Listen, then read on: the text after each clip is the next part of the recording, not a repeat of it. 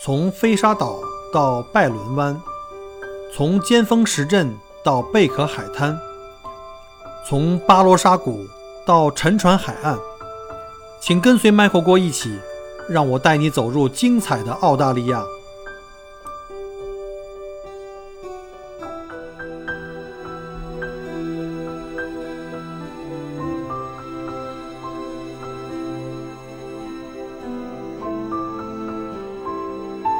各位听友，大家好，欢迎再次收听 Michael 郭聊澳洲。今天是二零二零年的六月三号，呃，墨尔本时间现在是十点五十五上午啊。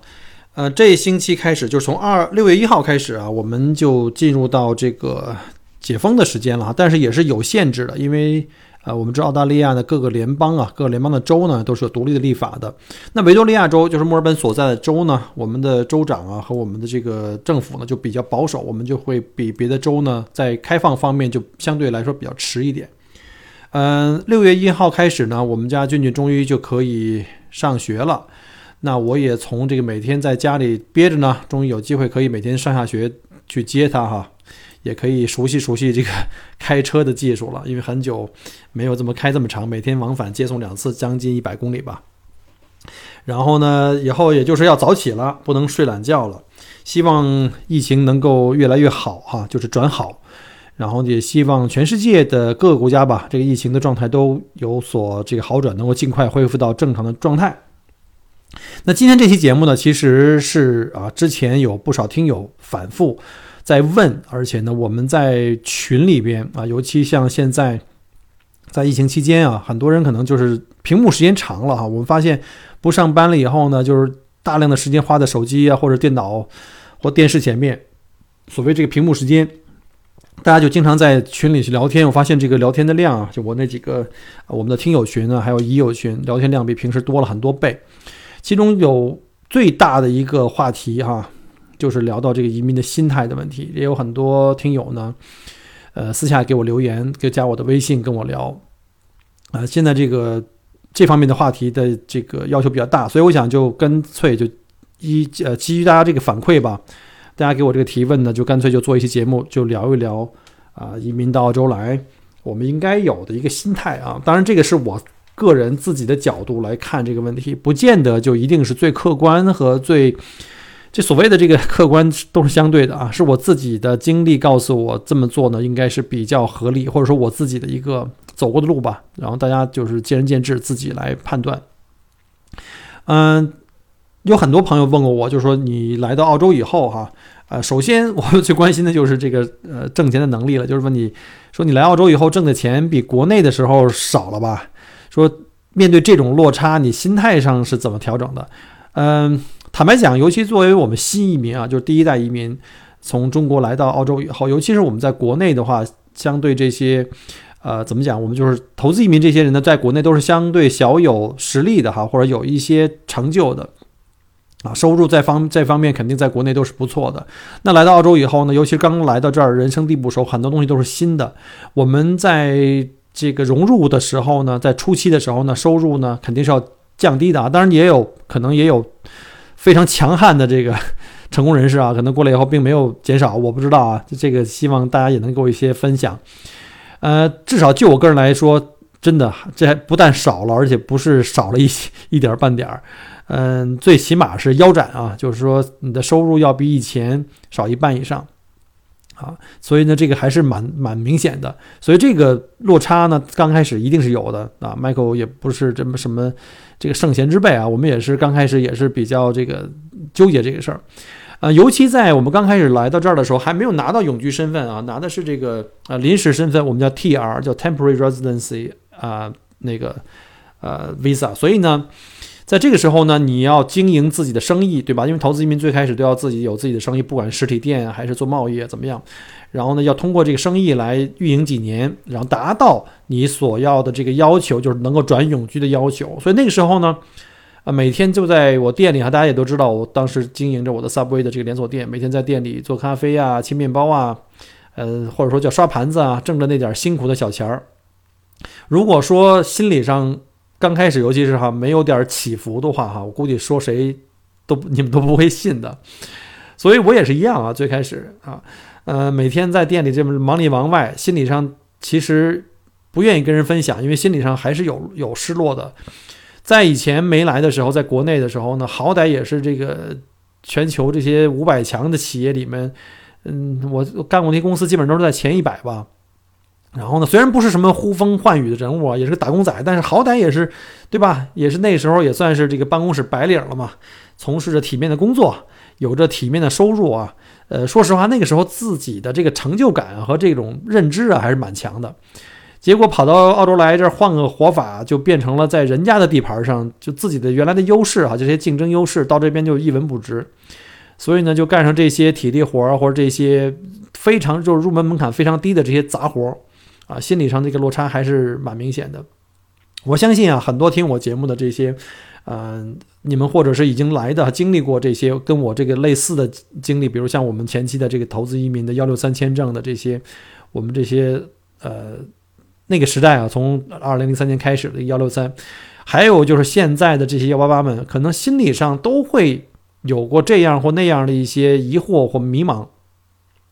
最开始呢，我就跟自己这么讲，我说既然咱们做了选择啊，是要出来闯一下的，你不闯一下怎么能知道呢？对吧？我经常说一句话，就是通常我们经过了一段时间以后，我们再回头看，我们通常不会后悔说当年我曾经做过哪些傻事儿，甚至是错事儿或走过弯路。我们通常可能会后悔，我当时有机会选择，我并没有做啊。这个是我们经常会会去这么去判断的。所以当时我就跟自己讲说，你出来试一下，闯一下。怎么着也得坚持一下，对吧？有不能有一点困难就或者是不如意就缩脖子了，这绝对不是咱这个爷们儿的本色，对吧？我说最起码我们把这个工作辞掉，把国内的房子卖掉，把钱转过来，奋斗个几年，你最起码把这个身份拿到哈，也能证明自己，咱也啊，对吧？也干成了这件事儿。我当时的第一目标就是先拿得到身份啊，先看到身份，就跟大部分现在我们的幺八八们其实心态差不多。啊，然后再考虑着在这个拿身份的过程中，能不能慢慢慢开始适应融入，然后呢，看看能不能长期生活下来。这大丈夫嘛，必须得能做到这个能屈能伸啊。然后呢，对得起这份折腾。我们拿到身份之后，不行的话再回国挣钱啊，那不又回到咱哥们儿这个得心应手的世界了吗？我相信大部分的这个现在的这个投资移民们可能想的差不多啊，觉得国内挣钱容易，那我不行的话，拿完身份，我再想办法再回去，怎么怎么样。嗯，我在来澳洲的前两个月啊，因为我那时候是家人没来，就是我自己先来打打这个前站的哈，先过来去开拓一下这边的情况，然后呢，自己一个人也是压力小嘛，不用带着老婆孩子到处跑去奔波。然后我那段时间为了尽快呃入手我的店，我就基本上从早到晚待在店里啊，早上六点开门，大家可能原来听过我的节目，或者看我的公众号里有介绍哈。然后为了尽快能够学学唱这个就是。关于 Subway 的所有的管理流程啊，一些操作细节，呃，当一件事呢是你不熟悉的时候呢，你完全不了解这件事，因为对我来说，对吧？以前做办公室或者以前做销售啊、市场啊，对这个 Subway 的运营完全跟我就不搭嘎，所以那时候对这东西新这个新生事物，对你完全你是空白的时候呢，你心里是有一种特别的隐忧，就不踏实，心理上就会产生各种焦虑啊。我现在特别理解。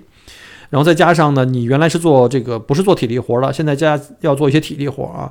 然后呢，体力活上劳累，让你每天又很辛苦。这样的话呢，你可能在特别劳累的时候，就很容易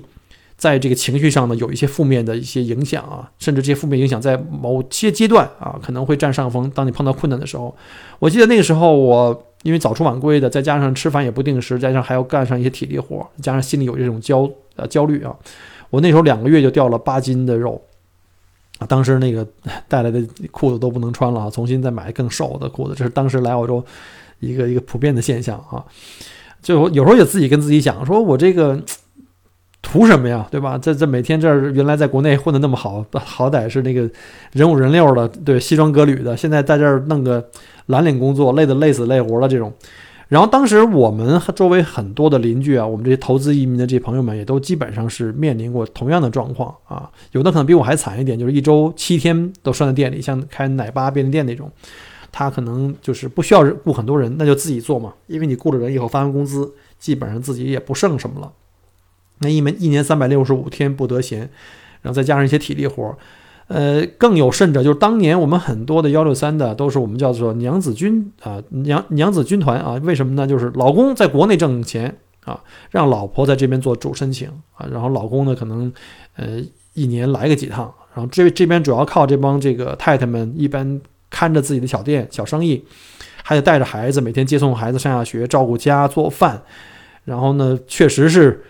给耗的都非常的这个这个郁闷。甚至有很多在国内呢，都是混得不错的，而且甚至有很多就基本在国内也不干什么活儿，就是全职太太。然后出来以后，就自己这种自己给自己找罪受的这种心理落差是很大的。所以当时有很多人就是因为这个啊，经常据说啊，有很多人就在群里聊天，就是经常一个人在家里的时候就就冲着镜子哭啊，这种情况是有的。那我这个心态后来是怎么调整过来的？这个我觉得有一句话是非常对的哈，最后时间。啊，能够医治一切。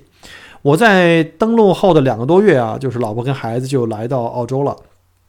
然后呢，我当时对，因为两个月了嘛，你对生意的运营啊、管理也都非常熟悉了。我那时候把团队也重新做了这个梳理啊，重新请了经理，然后基本上对这个店呢已经了如指掌了，也就有信心了。然后呢，我就开始想，就说我不能把自己啊。按在店里就是这种，就是好像是真的是说所谓这个移民监啊，蹲监狱一样，把自己关在这个店里，每天，呃，在这上班八小时甚至更长，然后每周五天这样的四十小时作为全职工作，因为这样的话呢，那可能没有时间去体会澳洲的生活。你上来就开始就好像这个卖口力似的，再进行就是好像这个劳改工作哈。所以我想怎么也得让带着家人先好好的了解一下澳洲。啊，别回头让他们也产生了这个负面的情绪，到时候一家人要一起打退堂鼓的话，这就彻底就歇菜了。所以呢，我就因为这个原因，我就想，哎，产生了这么一点转变，我就就想，我们是来澳洲呢，是来生活的，对吧？是想换一种生活方式，让自己呢跟家人的时间更多一点。所以呢，我就因为这个想法呢，我就尽量给自己抽出时间来，尽量跟家人都在一起，然后没事儿呢就可以呃。东游西逛哈，在刚开始在墨尔本周边维州，然后后来就开始开车自驾全澳洲，然后这儿玩玩那儿看看，然后尽情的享受生活，就没有把。那个什么收入的下降啊，还有什么我的这个这个社会认知、自我认知的这种心理落差的，就放在那么高的那个那么重的那个地位上面。然后那，这样的话确实很好，可以逐渐的缓解了我的一些焦虑。之前啊，我经过了这个两个月的这个奋战呢，因为店里的流程管理都搞顺了，也雇了经理帮我打理啊。你知道雇经理在这边还是蛮贵的哈啊，虽然我要分出我的收入的一部分要给那个经理的工资，但是呢，我觉得这是值的，因为你。省了更多的时间，可以把这时间陪家人、陪孩子在一起，可以你收获很多生活的乐趣啊，质量可以全澳洲去旅行。我觉得人生有的时候不能这个锱铢必究哈，不能就是每一分钱都会去计较。我觉得有的时候像我们这个年龄，我相信大部分的移民都是在这个四十岁左右考虑这个想换一种生活方式啊，呃，提高一下真正自己的生活质量，摆脱各种在国内的这种焦虑。所以后来我想明白这一点以后呢，我就想，呃，赚钱不是最重要的。啊，最重要的还是要享受生活，就是澳洲这个我们叫做 lifestyle 哈。所以呢，当时就是天天就跟家人在一起啊，就到处去玩啊，去厮混啊，然后一起享受这种温馨的这种老婆孩子热炕头的生活。我感觉这种生活到目前为止啊，我觉得当初我的选择是非常正确的，因为我现在每一天基本上也是做着这样的，就是干着这样的事儿，就是还是在以生活以家庭为中心，这是在澳洲生活的一个最基本的。就是对生活的一个核心的价值观啊，这个大家一定要有这个概念，就不能像国内似的，我们要什么每周都在出差，然后天天都在加班，什么没时间陪孩子，没时间呃跟老婆一块儿聊天啊，或者看电视啊，喝咖啡，这个在澳洲是非常行不通的。所以呢，所以呢，我们要一定要想明白啊，我们移民的目的是为了追求幸福的生活，我们千辛万苦跑到澳洲来，不就是为了过上这样的生活吗？对吧？我以前在国内就是那种基本上，呃，不是出差就是加班啊，没有什么太多时间陪孩子啊，呃，陪家人，然后每天带着各种的工作压力回家，还有这种什么客户的关系、老板、同事的各部门的关系，劳心劳力的。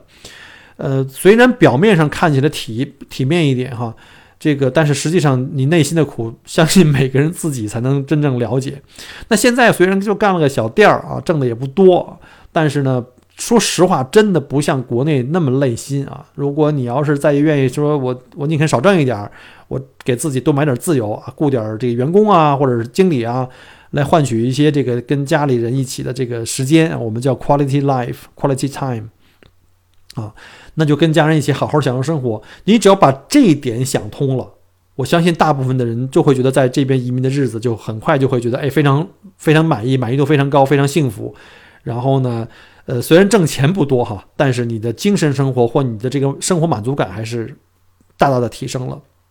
啊。同同时呢，因为我比较喜欢旅行嘛，有了时间以后就可以实现我当初来澳洲之前说我想呃在澳洲的各个著名的景点跑个遍啊。结果现在确实是这样，在过去的这个九年时间，基本上把澳洲的呃著名景点都跑过了，而且自己因为实在太喜欢自驾游了，就开始了我后面这个生意，就是旅行啊旅行地接的这种生意啊。那今天不是为了给我这个。这个生意做广告啊，就是想分享一下我的这个呃心态是怎么转变的。呃，同时呢，我当时也看到我周围很多邻居，就是比我可能来的更早来澳洲的。我周围有几个邻居，就是因为嗯要工作嘛，每天要去上班下班，甚至有很多人是自己开的小店，夫妻两个人都要去店里去上班。来澳洲生活的时间比我可能长一倍，可能将近有二十年。甚至都没有对澳洲的很多景点有了解，甚至有很多人你都不相信来了澳洲可能十几二十年都没去过大洋路，就是在在墨尔本的，我都非常的不理解，我特别的惊讶啊！当然可能也是因为平时工作太忙太累，一到假期就不想动了。尤其像那些做呃开餐馆啊啊什么呃，还有就是像什么奶爸便利店这种话，就非常缠人，就是你很难得到这个空闲时间。好不容易有一点空闲时间，肯定更愿意在家里睡觉啊休息，这个我也特理解。好，那最近呢，我因为呃在整理我的硬盘啊，就是家里原来就是原来出游，在国内也是啊，特别喜欢自驾游，呃，在国内的那些生活的照片啊、视频，还有在澳洲这九年的这个出去各个景点玩的照片、视频啊，因为现在在做一个准备在做一个视频节目嘛，啊，大家可能有人已经看过我的视频节目了哈，这是我刚刚在。在涉足刚刚在尝试涉足这个视频领域，因为以前都是用音频或者是我的公众号来分享，但是公众号主要涉及到这个文字跟图片，而这个喜马拉雅或者是这种音频视频呢，主要是来通过声音频道。但是声音跟视频比的话，它的信息量还是很有限的，视频的这个信息的传递量很大，而且代入感非常强烈啊啊！当时我也在考虑，到底是做长视频还是短视频。呃，国内有国内有各个短视频的平台啊，不管是什么快手、抖音啊，什么小红书啊，什么头条啊，都非常的多。然后很多朋友给我建议说，你这个喜马拉雅做的还不错啊，你这个音频呃节目也很丰富了，其实可以把很多内容可以进行这个短视频的转换。后来我花了一段时间，前段时间啊，就我在看这个短视频的平台，我结果后来发现，这个短视频的这个这个。信息量确实很大，但是它的时时间很短，时间很短的话就很难做到像我这种，因为每个人都有每每个人自己的特长，就是我给自己定位呢，就应该是属于这种经验或知识分享型的。那你就给我十秒、二十秒，甚至最多一分钟的这个时间的话，我真的很难去把我很想说的那些话或者是传递的内容给表达出来。而且我看了一下那个短视频市场的客户粘度，其实并不是很高，很多人就是图一乐啊，就是短暂的快乐，有很多那种无厘头的那种短视频。所以呢，我觉得这可能不太适合我。后来又开始尝试看看能不能做这个油管啊这种视频。呃，其实我一六年就开始注册了这个 YouTube 的账号啊，但是那时候做了几个旅游的视频，我觉得感觉也是比较窄，看的人并不太多。但是呢，我相信这是一个趋势啊，这是个趋势。所以呢，在这儿呢，也自己给自己插一个广告了，算是，就是我，呃。刚刚在这个油管上面开始做自己澳洲移民生活的这个经验或者是这种经历的分享。那如果各位有机会哈，因为我知道大部分在大陆的我们的听友们可能不能够去看油管，呃，可能海外的华人是可以看到的哈。然后呢，我也同时考虑在国内的一些视频平台可以去做一些更新，呃，但是鉴于因为我们知道啊，都大家都懂得这个国内的很多这个平台。它呢，在内容上控制上审查的比较严格啊，我我们所谓的这个敏感信息，所以呢，有的话题我可能不会讲太透，或者说甚至不能说，所以可能还是在 YouTube 的话比较的开放一点啊，比较相对来说自由一点。然后，当然我也会把一些就是我做完的这个视频呢，一些在内容上比较 OK 的，就是不会被枪毙的。我会也会搬到国内的平台，目前还在考虑用哪个平台。呃，暂时呢，我还是用我的同名的公众号哈，Michael 郭聊澳洲的同名的我自己的公众号来发布我这些视频。所以呢，如果大家如果在国内的听友哈，你们不方便到海外的这个平台去看我的视频的话，可以关注 Michael 郭聊澳洲同名的这个公众号。我已经发了三期了，应该这周还会再录两期。我争取每周更新一期视频啊，呃，争取在二十分钟左右。因为视频呢，它信息量很大，但是它就不能做太长，因为需要你的关注的时间非常非常长。好了，广告到此结束啊。就是我们还是回到我们刚才那个话题，就是因为之前我在看我之前就是移民前、移民后。这么长时间的这个照片呢、视频，我就是感觉像看电影一样，又一又重新把我的人生又回顾了一遍，感觉到特别的幸福跟满足。我不知道大家有没有这种出游去拍照片，然后回头以后就存在硬盘上，再也不再也不动的那那种经历哈。呃，我还是经常会有时候会回去看某一个点，比如我要做一些什么节目，或者是要给别人提供一些建议，我就会找回到那时候的旅行的照片或视频去看。然后呢，我从中看到了呢很多的这个以前从结婚从这个生孩子的这个整个的过程，看到那些那时候的照片跟幸福，觉得特别幸福，觉得回顾以前的那个历史特别的幸福。我觉得作为爸爸呢，我没有缺席当时我们家俊俊这这个成长的过程，没有错过跟家人在一起的无数的美好的瞬间。啊，虽然现在俊俊已经长得这个个头已经超过我很多了，一米十五岁，一米八四了已经。而且也不像小时候那么崇拜跟黏着爸爸了。那时候全世界觉得他爸爸最棒，结果长大了以后发现，爸爸其实没那么棒啊。呃，但是呢，我现在再回头看看我们数年前，呃，我们在家里的互动啊，包括跟孩子啊，哪怕跟我原来的那些狗狗们，我都觉得特别的感觉特别的幸福。我觉得人生呢是最宝贵的是你不可以再回头再过第二次，所以呢，我们再往回看的时候，可能会有一些收获。有很多也可能是遗憾，就是我们可可能会说，如如如果让我再重新来一次，我可能会花更多的时间跟家人在一起，而不是说把更多的时间用来出差，甚至是加班熬夜熬夜。让我之前最感动的一段话，就是我看到我儿子曾经在一段视频里跟我说，当时我就在开玩笑，我在问他，我说你你最棒的朋友是谁啊？当时儿子还是才四五岁的时候，他用着特别稚嫩的童音跟我说，我最好的哥们儿就是我爸爸。哎，当时我看到这点的话，我觉得，哎呀，没有什么东西能够比这个，比这种的认可跟反馈更值得你拥有。想想你在职场上的发展，想想你的那些收入，想想你的那些合同和客户，其实在这个时候来比的话，都没有那么重要。最后，我们真正能够服务一辈子的，其实是我们最重要的客户是谁呢？是我们的家人。所以呢，千万不要本末倒置。当你把这个想好了以后，我相信来到澳洲，我们的心态转换这个过程呢，就会相对来说容易一点。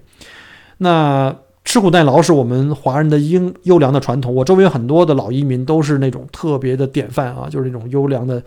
这这这个这个这个传统的这个中国人的样板。夫妻两个人，我刚才讲过了哈，经营一间小店，起早贪黑。旁边有一朋友就是做鱼做鱼薯店的，他们为了省钱，就是能够多赚赚点钱啊，基本上也不雇员工，就是夫妻两个人干，每星期就。歇一天啊，歇一天，而且那天还要去干嘛呢？不是休息，是去进货啊，是去进货。然后呢，孩子都没时间带，然后都是要老人来帮忙。然后收入呢，倒还不错，因为我们知道在澳洲的这个这个体力工作各方面的这个就是收入还是回报还是很很高的啊，相对于中国。那我们在。来二二零一一年来澳洲的时候，那时候澳洲的经济啊还是不错的。我当时开那个 Subway 的小店，如果我们夫妻两个人，就是我跟我老婆同时都全天去做这种就 full time 的工作的话呢，那我相信我们的收入也是非常好的。但是呢，那样的话就会把全家人弄到筋疲力尽，这这真的是不是我们来移民的初衷。呃，拿到身份虽然非常重要，但是生活质量同样重要。所以我当时来的时候，我就跟我老婆说一点，我说店里除非我忙不过来，就是那种，因为我们周围有一个号称南半球最大的体育馆啊，就是维多利亚州的那个篮球和排球馆。每年有两次大的比赛，冬天一次，夏天一次，全国比赛。那时候就特别的忙，忙到什么程度呢？忙到的就是这一天的营业额几乎可以是我淡季一周的营业额，就一天啊。所以你看，想象那那时候特别忙，我就会让他来帮帮忙，帮忙做一些后面的准备工作，其他时间都不用他干。所以我只是跟他说：“你来澳洲就是把家里的生活照顾好，店里的工作我来做。”甚至我后来都不去店里做全职工作，我请了经理嘛。啊。所以说，如果我们俩两个人要全做全职的话，那我们的收入还是相当不错的啊，比在国内一点都不会少。但是这就不是初衷了啊，做出这种牺牲就是未来换来金钱，我觉得特别不值得。毕竟我相信我们大部分的这个投资移民来到澳洲啊，就算你不是投资移民，比如说很多技术移民，你来到澳洲登陆的那天起，其实我们也不算是说这个。兜里穷得叮当响，也不算白手起家。毕竟我们在国内还是生活工作了这么多年，还是攒了一些家底儿哈。尤其像过去的这个这个十年二十年，我们的在国内的这个收入也在明显提高，而且呢，我们的这个房产啊，各方面的存款啊，你准备点儿对吧？搜罗搜罗过来，我相信在澳洲，就算你吃老本的话，吃个一两年问题不大的。啊，所以呢，我觉得我建议各位就是不要在追求幸福的路上，就在这个移民的道路上呢，把自己的初心给弄丢了。我们是来享受生活，是来追求另外一种生活方式的。你出来就是要寻找所谓心中的那个桃花源，那在桃花源就要有桃花源的那种活法。你不能说你到了澳洲还希望像在中国的那种我们所谓的那种叫花花世界啊。我们说澳洲经常是说这个好山好水好寂寞，然后呢说那个中国是那个呃。我就不讲了啊，因为原来讲过这种话，被听友过那个批批判过。在中国，因为我们毕竟现在是对这个就生活节奏各方面都比较快，而且呢，把收入和这个所谓的这种社会地位用数字来衡量的这种看得比较重啊。如果你的心态还是在这方面的话，我觉得你可能真的更适合花花世界。如果你把生活的本质看得更清楚的话，而且手里有一定的积蓄的话，我觉得其实在澳洲你生活的品质啊，就是在家庭生活方面会非常非常好。那我们来澳洲以后呢，也是每年都会到家庭医生那边做体检，因为我我建议大家也是哈，到了人到中年以后啊，就应该更加关注自己的健康跟生活质量。有句话说得好哈，这个健康是人生最大的财富啊，无论你多富有多成功，健康就像你无数这个财富里无数的零前面那个一，没有这个一的话，全都白扯。所以还好，就是每年大概是两次体检吧，半年一次，然后每次结果出来都还不错，都挺正常。就是前两年，就是说这个血脂偏高嘛，呃，这个可能是这个到了这个年龄的人都会有一点点相应的问题，然后医生就叮嘱要尽尽量注意饮食了，少吃这个高盐高脂的食物啊。然后那个医生的有一句话就是说的，我比较就是有感触。他说，其实我们很多中国人啊，这医生也是中国人啊，他说我们并不知道什么是真正的吃的好。其实我回来想想，还真是这么回事儿。大部分我们四十岁往上的中国人啊，都从小经历过物质极度匮乏的那个年代，打心里认为当时就觉得这个能大口的吃肉啊，这个大口的喝酒，这是最好的生活。记得我小时候虽然不至于说这个吃糠咽菜啊，但萝卜白菜保平安这是常态，大口吃肉就有点奢侈了。凡是有点油腥的那个菜就觉得很很不错了哈。那现如今我们到了，不管在中国还是在任何其他地方啊，就上顿下顿这大鱼大肉。这个口腹之欲大到得到了满足，但是我们的身体真的是需要那么多鱼和肉吗？啊，其实这个道理啊，不仅仅放在吃上面，其实在这个物质财富，尤其在金钱方面呢，是差不多一样的道理啊。所以呢，请大家细细的品啊，就是现在有一句时髦用语，就是你细细的品，其实是有道理的。那从这个口腹之欲呢，我又联想到中国人目前对于幸福生活的追求，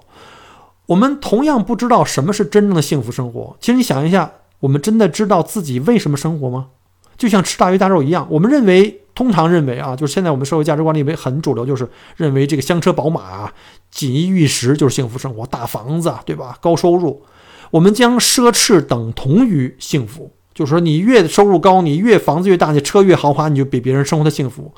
其实我们想一下，这个就是我们将大鱼大肉等同于营养丰富一样，这是不是有一点点走偏了？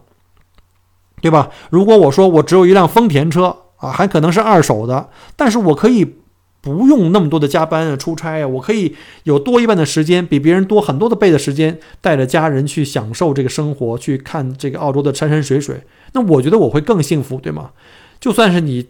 开着宾利，你天天去加班熬夜，你没有时间陪家里人，那我的，我觉得我的幸福感比你来的是不是更合适？就更多。对吧？而我的幸福感并不因为我的车的价钱比你的便宜，你的价钱比我的更贵，而你会得到成倍的增长。这个幸福和你的这个物质有的时候并不是，或者说往往并不是成正比。所以呢，不在于你拥有多少财富，而在于你是不是活成了自己想要的样子。因为很多人，我相信，即便是到了中年人，他不一定真正知道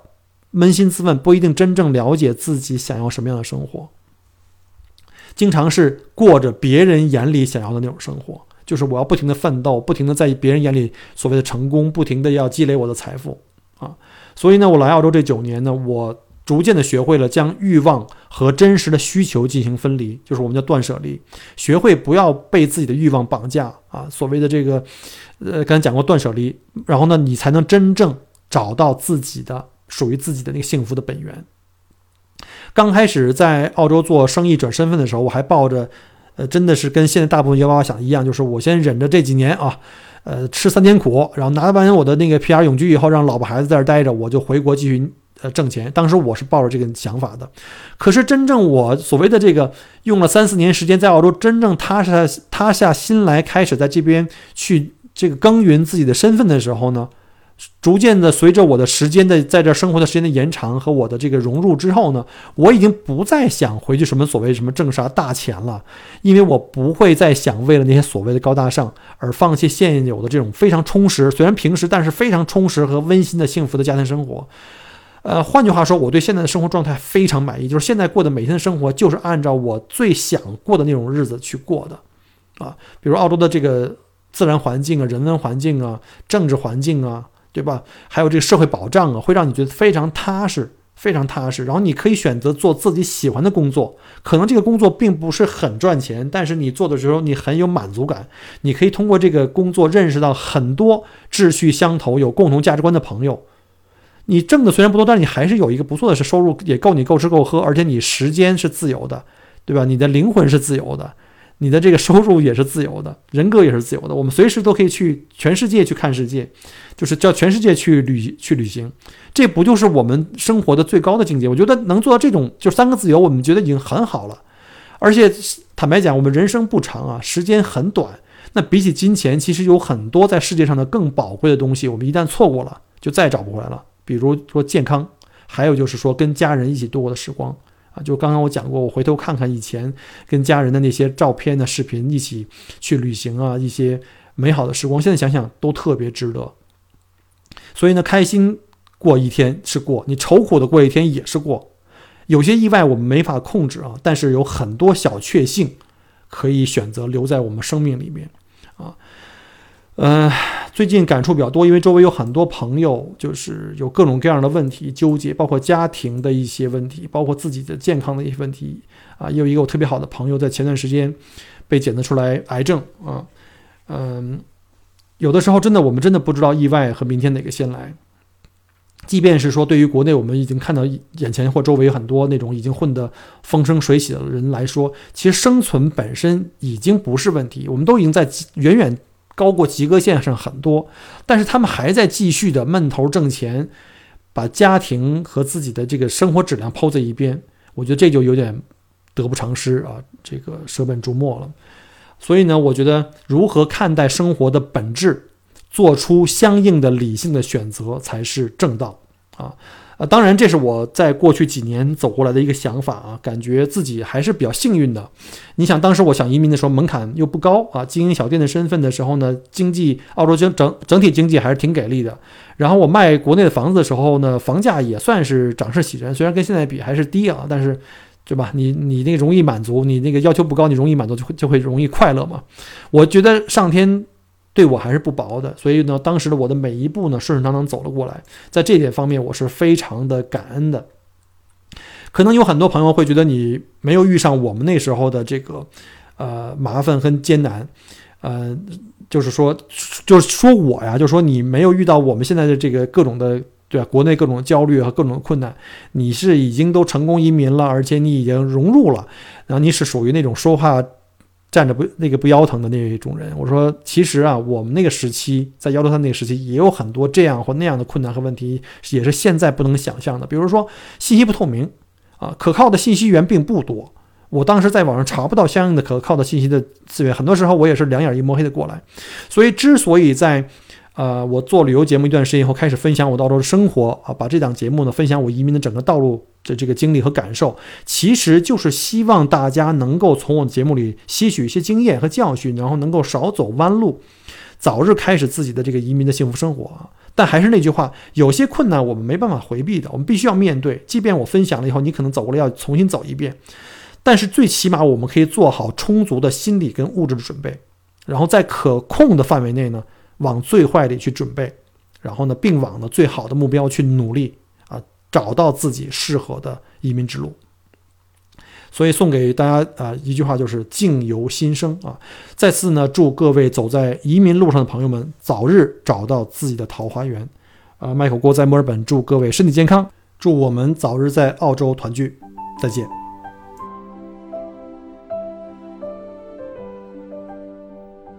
感谢您关注和支持我的节目。除了音频节目，也欢迎您同时订阅麦口锅聊澳洲同名新浪微博和今日头条。以及同名微信公众号，里面有很多旅行、移民相关的资讯和攻略。如果您正在规划澳洲旅行、留学或移民，欢迎您加入我的听友群和移民交流群，有更多精彩在等着您。Michael 郭约您相聚在澳洲，我们不见不散。